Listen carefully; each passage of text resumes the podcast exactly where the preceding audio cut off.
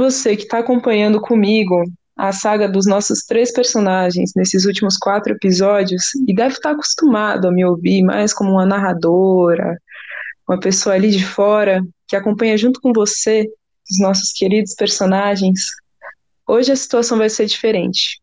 Nesse episódio, essa narradora que vos fala vai sair do campo somente da narração e vai também entrar no lugar de personagem. Hoje eu vou contar a minha história. Meu nome é Juliana Silva de Oliveira, eu tenho 21 anos, faço geografia na Universidade de São Paulo. Sou parte de uma periferia muito grande aqui de São Paulo. Como os nossos personagens, eu também venho de uma quebrada. Eu sou da região do Paraisópolis, zona sul de São Paulo. Me cresci e nasci por lá.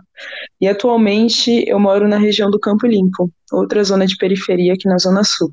Começar nunca é fácil, nunca tem um caminho tão certo, é muito difícil a gente falar sobre o nosso ponto de vista sobre uma determinada situação. Eu acho que começar também falando sobre a nossa experiência acadêmica aí é um ponto muito à parte. Se você é de periferia, possivelmente você deve estar ligado o quão difícil é entrar na universidade.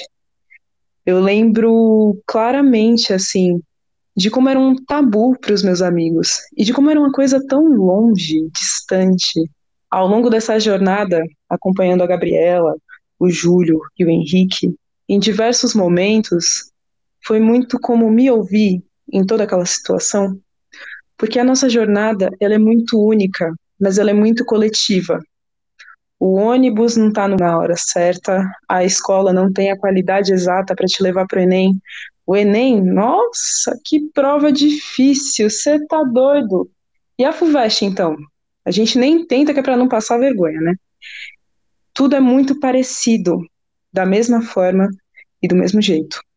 Hoje, a gente vai fazer uma reflexão sobre tudo que a gente ouviu nesses quatro últimos episódios, juntando a nossa experiência e a experiência das personagens, e tentar entender o porquê do nosso problema ser coletivo e, mesmo assim, a gente se sentir tão solitário durante esse processo de entrada na universidade. Assim como a Gabriela disse no episódio 1, o mundo ficou maior quando eu entrei na universidade. Eu entrei aproximadamente no início de 2019, depois de ter passado um ano estudando em cursinho. E aquilo ampliou a minha cabeça de um jeito que eu acho que até hoje eu sou muito marcada por essa entrada na universidade. Porque ao mesmo tempo que você enxerga muitas possibilidades, você também enxerga a carência até chegar naquele ponto quando eu me formei, o mundo era muito diferente do que a gente vê hoje. E principalmente na parte educacional.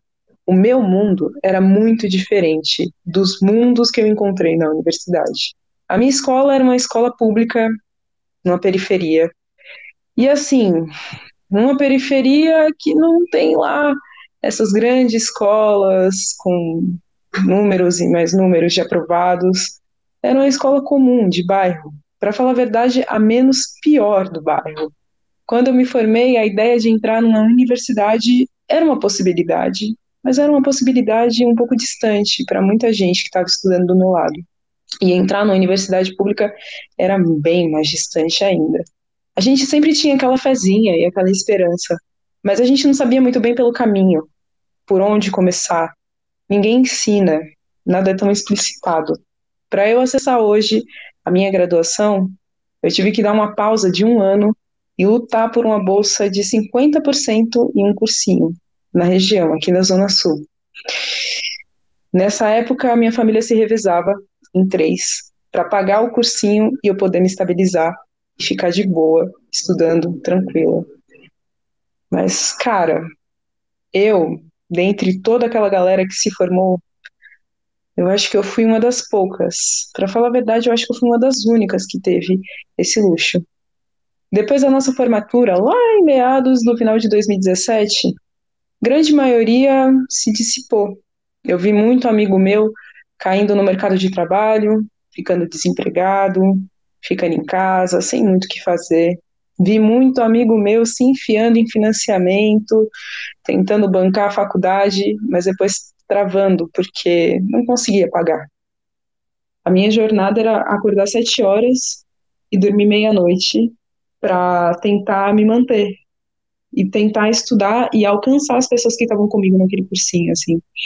A minha família conseguia pagar um cursinho bem massa, é, mesmo com bolsa era muito caro, então a gente dividia o pago, o, os custos e era bizarro assim, porque era conviver com a galera de um mundo completamente diferente. Esse negócio de o um mundo fica maior, o mundo fica maior porque você entende que você estava vivendo numa bolha o tempo todo da sua vida, assim, o tempo todo.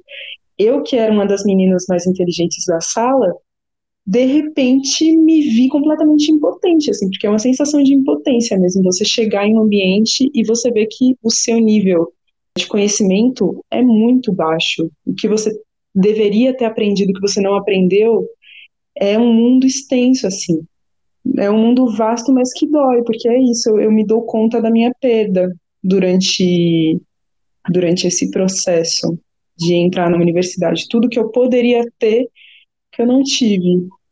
Uma das coisas que eu percebo durante a jornada dos nossos personagens é a importância das cotas e de como a gente tem que fomentar isso como um direito, assim, deixar isso bem gravado na nossa cabeça. Eu, olhando na minha experiência, eu lembro de muitos momentos da minha vida ter visto cotas como uma coisa sendo dita como um privilégio. Tem uma galera, uma galera bem racista, né, que não consegue entender cotas como um direito, porque entende que é um privilégio, você está facilitando a entrada de algumas pessoas. E na verdade, não. Pensar a universidade pública é pensar a universidade antes das cotas e depois das cotas. E bom, falando por experiência própria, eu sei que eu não entraria na universidade. E não é uma questão de capacidade. É uma questão de que a minha presença dentro desse ambiente quase que não era permitida. Foram tantas barreiras durante a minha formação básica que, com as armas que eu peguei durante esses 10 anos de escola, de ensino fundamental e médio, eu não conseguiria entrar de igual para igual. Não existe igualdade nesse campo. E foi preciso, foi mais do que necessário, assim, foi uma questão de, de sobrevida mesmo, que existissem essas políticas. Voltando no episódio 2, uma coisa que me chama muito a atenção é a forma como o Henrique leva o processo de vestibulando. Ele mostra que ele está passando por vários BOs. Enquanto ele está estudando para o vestibular, ele estava tentando manter uma grana para tentar se manter, se manter mais forte no vestibular. E, meu, e tentar girar uma vida em cima disso. E me fez refletir muito sobre o tempo de estudo que a gente tem durante a nossa formação isso, isso também me traz uma reflexão muito forte sobre como a nossa rotina ela é desenvolvida para estudo, como que a gente pensa o estudo. Né? O meu primeiro ano de cursinho, eu basicamente, nos primeiros seis meses, eu não aprendi nada a não ser aprender a aprender. Eu lembro que na época que eu estava fazendo o cursinho, saiu uma matéria no El País mostrando as desigualdades entre duas pessoas, uma moradora de Paraisópolis e uma moradora de Perdizes. A Kimberly, a menina de Paraisópolis, ela tinha rotina toda fechada dentro de casa. Na real, acho que ela nem tinha ido no centro de São Paulo, para você ter uma ideia. Ela chegava da escola e ia cuidar da casa. Como a mãe dela estava trabalhando, era ela que cuidava da casa, que limpava, cuidava, cuidava dos irmãos, ela que fazia toda essa organização. O tempo dela, que seria o tempo de estudo, estava sendo utilizado pelos afazeres domésticos. Já a outra menina, de Perdizes, tinha um ensino integral, em escola particular, e bem conceituado aqui em São Paulo. E, para além disso, tinha outras atividades, também acadêmicas, fora da, da sua escola. Ela já tinha uma estrutura toda pronta, entregue, para que quando chegasse na hora do vestibular, ela conseguisse responder as questões na maior tranquilidade e facilidade do mundo. E aí me cai a dúvida sempre e o questionamento de como foi para Kimberly passar pelo vestibular. Como foi para você que está me ouvindo agora passar pelo vestibular? Que tempo você parou para você conseguir estudar e aprender? Eu lembro de uma amiga minha que foi fazer o Enem num dia que ela estava trabalhando. Ela era segurança, então ela tinha virado a noite inteira trampando. E ela não tinha dormido, ela não tinha comido, ela não tinha feito nada. Ela pegou as coisas, saiu do trabalho e foi fazer a prova do Enem logo em seguida. Como é que você espera que alguém que passou por todo esse BO esteja bem na hora de chegar no vestibular? Qual tipo de estudante capacitado você está criando nessa? É botar duas escolhas difíceis na mesa. A gente precisa estudar, porque a gente precisa ser um bom profissional para ganhar dinheiro, mas para quem já está numa zona de desconforto, esse rolê de ganhar dinheiro ele vem antes, ele vem muito antes. Depois de passar por essa reflexão sobre como funciona o nosso tempo para estudo, sobre como funcionam as nossas dinâmicas de cursinho, eu volto no ponto em que o Júlio fala sobre a pressão familiar, sobre ser o primeiro e principalmente sobre não poder dar errado. Na primeira vez em que eu ouvi a gravação do Júlio falando sobre isso, eu me teletransportei para uma situação que aconteceu comigo.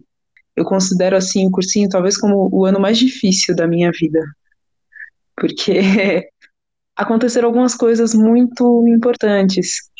A gente se esquece um pouco dos detalhes, a gente se esquece um pouco de como a vida é quando a gente está no cursinho. Tem uma questão muito coletiva, mas também tem uma questão muito individual. Normalmente, quando você está no cursinho, você tem lá seus vinte e poucos anos, ou até menos. Você está começando a vida agora. E eu estava começando a me entender enquanto Juliana, enquanto pessoa nesse mundo maluco. E eu lembro em um dia que eu estava muito reflexiva e um pouco para baixo, desorientada de como eu ia conseguir passar no vestibular, eu voltei com meu pai para casa. Ele tinha o mesmo trajeto que eu na volta para casa. Então a gente se encontrava no ponto de metrô e ia até o nosso ponto de ônibus. E numa dessas, ele me parou e começou a refletir sobre a vivência dele no período acadêmico dele. Meu pai foi uma das pessoas mais inteligentes que eu já conheci na minha vida mas em termos acadêmicos ele não teve tanto avanço. Ele nasceu no interior da Bahia e terminou os estudos ali pela quarta série. Eu não tinha tanto conhecimento sobre como foi essa jornada até o dia em que ele chegou para mim, naquela volta para casa, e começou a falar. Ele não tinha terminado sequer a quarta série. Ele veio para São Paulo com a cara e a coragem para cuidar de mim, da minha irmã e de outros irmãos que eu tenho. Ele passou a vida inteira trabalhando em portaria e vigilância. E da nossa família, eu e os meus irmãos somos os primeiros a conseguir entrar na universidade. Ele falou assim, olhando e bem reflexivo para mim, de como foi difícil, de como ele teve que lutar muito para que eu tivesse o mínimo. Faculdade é um direito, mas para ele não foi.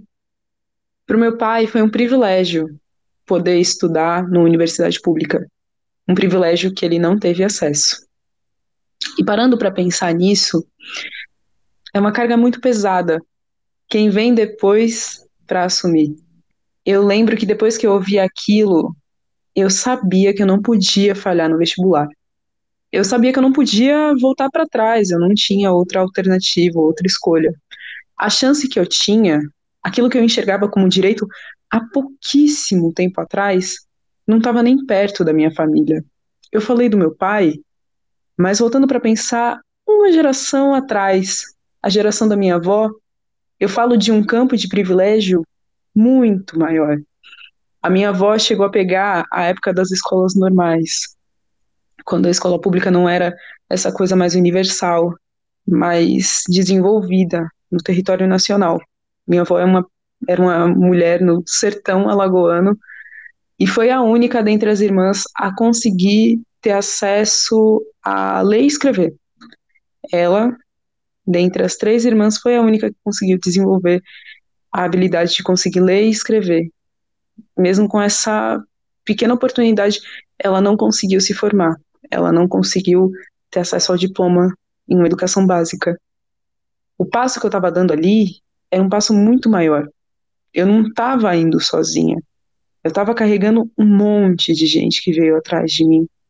Então, sentindo todo esse peso, assim, eu basicamente não consegui mais pensar em um futuro sem pensar em como eu poderia honrar tudo isso, sem pensar em como eu poderia levar essa galera junto comigo na hora que eu estava fazendo o Enem e na hora que eu estava fazendo a FUVEST. Eu não tinha retorno, eu também não podia errar. Depois disso, os tempos passaram, eu consegui a minha aprovação na universidade, e eu lembro que depois de ter visto meu resultado e ter visto meu nome na lista da, da chamada, eu me questionei o porquê que eu não estava tão feliz. Eu comemorei bastante, mas não foi aquela comemoração grande e nossa, uau. Eu lembro na real que eu estava na mesma linha de perdida que eu comecei. Na mesma linha de perdida e um pouquinho desapontada com o processo foi muito duro. Eu tive que ouvir muita coisa, eu tive que ver muita coisa. Me entender um espaço em que as pessoas lutavam por uma vaga de universidade, mas lutavam de uma forma de concorrência, era muito louco. Não existia cooperação. As pessoas elas eram muito focadas nos seus resultados e a maioria daquelas pessoas elas não vinham de uma de uma origem parecida com a minha. Eu estudava com gente de escola particular, eu estava com gente que vinha de escola pública, mas que vinha de uma situação financeira bem melhor do que a minha. Eu tive que cronometrar o meu tempo baseado em um atraso gigantesco e basicamente não ter vida durante esse processo. Eu falo que o cursinho foi um período muito difícil para mim, porque mentalmente eu nunca me senti tão desgastada na minha vida. Eu tinha que lidar com as questões pessoais do meu eu e, ao mesmo tempo, entender uma dor extremamente coletiva. Eu, enquanto periférica, enquanto de origem humilde, enquanto de escola pública, entender o tanto de barreiras que eu tive que passar para conseguir a minha vaga. O quanto de oportunidades foram perdidas, o quanto de gente foi deixada no caminho, é, o quanto de mente brilhante que a gente perdeu pelo simples fato de estar nessa corrida maluca e dessa luta contra o tempo e nessa falta de estrutura e nessa falta de entendimento, essa bagunça toda. A minha saúde mental estava bem desgastada para sacar tudo isso. E eu sei que eu não sou a única. Durante os últimos episódios, a gente consegue perceber isso nas falas dos nossos personagens, principalmente na fala da Gabriela, quando ela fala sobre o processo de estudo. Ela vem carregando uma maturidade muito grande, talvez porque ela já está no processo final de estudo, mas é bem possível perceber no Henrique o cansaço de uma rotina exaustiva para tentar conseguir essa vaga, e no Júlio o sucateamento do lugar onde ele vive e as faltas de políticas públicas para ele e para a galera que convive com ele nessa luta. O nosso processo é como um rolo compressor. Ele vai moendo, ele vai diminuindo a gente, é como um funil. Da mesma forma que as nossas oportunidades são afuniladas, a nossa saúde mental também. E uma coisa que eu aprendi e que eu quero passar para você que está me ouvindo do outro lado e que talvez se reconheça muito no que eu estou falando agora, é que apesar dessa situação ser difícil, a gente tem alternativa e a gente tem escolhas. Hoje já existem redes de apoio e de acolhimento para você que está sentindo o calo apertar muito forte e sentindo tensões na cabeça que vão muito mais além. Se você está sentindo que a sua saúde mental está muito mais abalada do que o costume, se as coisas estão muito mais difíceis do que deveriam, se a ansiedade está batendo mais forte, se as tensões estão muito maiores do que realmente são, procure ajuda. Não passe por isso sozinho. A rede de apoio e de acolhimento que podem te ajudar nessa. A vida por si só é muito dura. Não deixe com que isso te afete de uma forma que você não consiga voltar. A sua vida e a sua saúde mental são muito importantes. Nesse momento, a gente já se encaminha para o nosso momento de despedida. Até aqui a gente pôde ouvir as percepções e experiências de três jovens em diferentes estágios da vida universitária. O Henrique, que está prestando vestibular e compartilha com a gente as suas dificuldades e aprendizados dessa jornada. O Júlio, que vive os dilemas de quem já conseguiu entrar na universidade, mas sofre com as faltas de políticas públicas. E a Gabriela, que já está chegando na sua parte final da graduação e relata de uma forma extremamente madura sobre os diversos problemas enfrentados nos últimos anos e também fala sobre as suas perspectivas para o futuro. Isso leva a gente para uma reflexão final. A gente não quer dizer que as políticas públicas criadas para o acesso à universidade não devem ser reconhecidas como uma importante conquista. É claro que sim. As cotas universitárias são resultado de uma luta que vem de anos e devem ser um direito mantido por muito mais tempo. Entrar na universidade e lutar por um diploma é algo a ser celebrado por jovens que talvez nem se imaginassem nesse lugar. Mas por que precisa ser luta? Por que, que essa luta é travada com mais dificuldade por alguns do que por outros? Esse é o ponto da nossa crítica. As políticas de acesso são ótimas, mas elas não são suficientes. Não dá para ficar só nisso. A gente também precisa pensar nas políticas de permanência. É isso que a gente ouve nos últimos episódios. Como que você estuda para uma prova quando é necessário você trabalhar para ajudar com as contas de casa? Como que você faz pesquisa se você está preocupado com os problemas da sua vida de ordens muito maiores do que você tirar uma nota 7 ou uma nota 5. Principalmente porque a gente sabe que pra gente é sempre preciso ser nota 10, porque a gente já começa nessa corrida com muitos metros atrás, saca? É disso que a gente precisa, se recuperar nessa corrida e garantir uma corrida bem mais justa. Não dá mais para seguir nesse jogo. Agora eu acho que para a gente terminar, a gente pode retomar mais algumas coisinhas que foram ditas até aqui. No primeiro episódio, a gente destaca o trecho em que o Júlio reflete sobre o ensinamento do seu pai. Aquele que eu falei, lembra? A gente não vive, a gente sobrevive. A frase ecoa nos pensamentos do Júlio porque ilustra uma situação de vida a partir de várias limitações. Entrar na universidade é uma conquista para muita gente que fica à margem do direito aos estudos. E a pandemia do Covid-19 só reforçou que quem precisa dar um jeitinho para estudar trabalha muito mais. Em 2020, o cursinho popular Florestan Fernandes, que é feito por alunos e professores da USP e de outras universidades, começou o ano com 800 alunos. Com a pandemia, os estudantes foram desistindo de assistir às aulas online. E hoje, os coordenadores informam que não restaram nem 40 pessoas e para quem pensa que é só entrar na universidade e acabou, isso é um baita engano. É uma conquista, claro, mas também simboliza a entrada em um ambiente que não é acolhedor para muita gente. A Gabriela, por exemplo, ela nos relatou da melhor forma possível como foi para ela entrar na universidade. Ela dizia se sentir afundando num mar branco e saindo para uma névoa branca.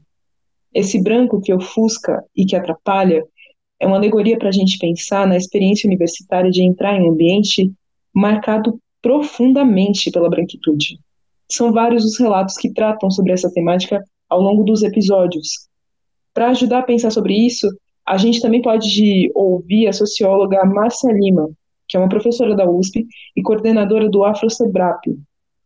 Ela disse em uma entrevista sobre a diversidade racial nas universidades e a frase dela foi mais ou menos assim, abre aspas.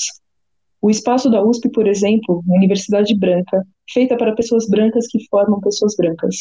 É uma formação pobre no ponto de vista humano, inferior se comparada às experiências de outras instituições. É uma cegueira absurda e intelectual, não perceber isso. Ou seja, a presença de negros só ajuda a trazer riqueza para a universidade. E o mesmo pode ser dito de estudantes que vêm de diferentes camadas sociais, isso é o que traz riqueza intelectual, cultural interpessoal. Essa diversidade no campo da, da universidade. O problema é que tem gente que se sente ameaçada por essa diversidade. Mas aí já não é nosso problema. Aliás, esse processo tem que ser algo sem volta, nenhum direito conquistado a menos. O que dá força para prosseguir é que até a própria USP está mudando. Isso é uma coisa que a gente tem como observar como algo positivo. Em 2021, a USP registrou o índice de 51,7% de alunos matriculados vindos de escola pública. E dentro dessa galera, 44,1% era autodeclarado preto, pardo ou indígena, o que a gente chama de PPI. Isso é só o maior índice registrado pela universidade desde que se começou essas políticas de reserva a vagas para esses estudantes, quando foi aprovado no Conselho Universitário em 2017. Para finalizar, eu acho que é importante a gente dizer que se todo mundo sai ganhando com universidade mais plural, por que, que as experiências do Júlio, do Henrique e da Gabriela são compartilhadas por tantas pessoas? Porque precisa continuar lutando tanto para seguir atrás de um sonho que na real é um direito. Por que, que só para alguns parece que não está vivendo, mas sobrevivendo? E a resposta é essa aqui. Se as políticas públicas são criadas para um bem de sociedade, então nada mais justo que se garanta o acesso e permanência dessas pessoas para que a gente consiga construir cada vez mais uma universidade ampla, justa e equalitária. Uma universidade que realmente reflita o que é a nossa sociedade,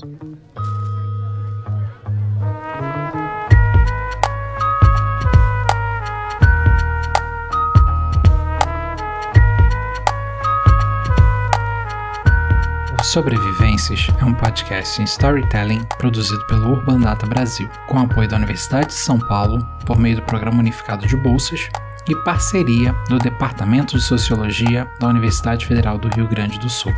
Coordenação: Bianca Freire Medeiros e Alexandre Magalhães. Direção criativa: Alexandre Magalhães e Apoiana Mano. Direção técnica: João Freitas. Depoimentos: Gabriela Nunes, Henrique Domingues e Júlio Veiga. Montagem e edição: Bruno Vieira Borges. Assistência de montagem: Vanner Muniz. Narração: Juliano Oliveira. Roteiro: Alexandre Magalhães, Apoiana Mano e Juliano Oliveira. Trilha de abertura: João Freitas. Design gráfico: Danilo de Souza Menezes Pichain. Trilha sonora e pesquisa de materiais: Beatriz Lobo e Vanner Muniz. Narração dos créditos: João Freitas.